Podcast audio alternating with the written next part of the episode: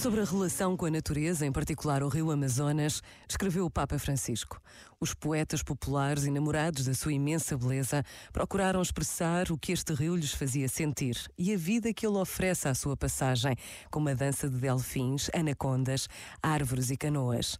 Mas lamentam também os perigos que a ameaçam. Estes poetas, contemplativos e proféticos, ajudam a libertar-nos do paradigma tecnocrático e consumista que sufoca a natureza e nos deixa sem uma existência verdadeiramente digna. Este momento está disponível em podcast no site e na app.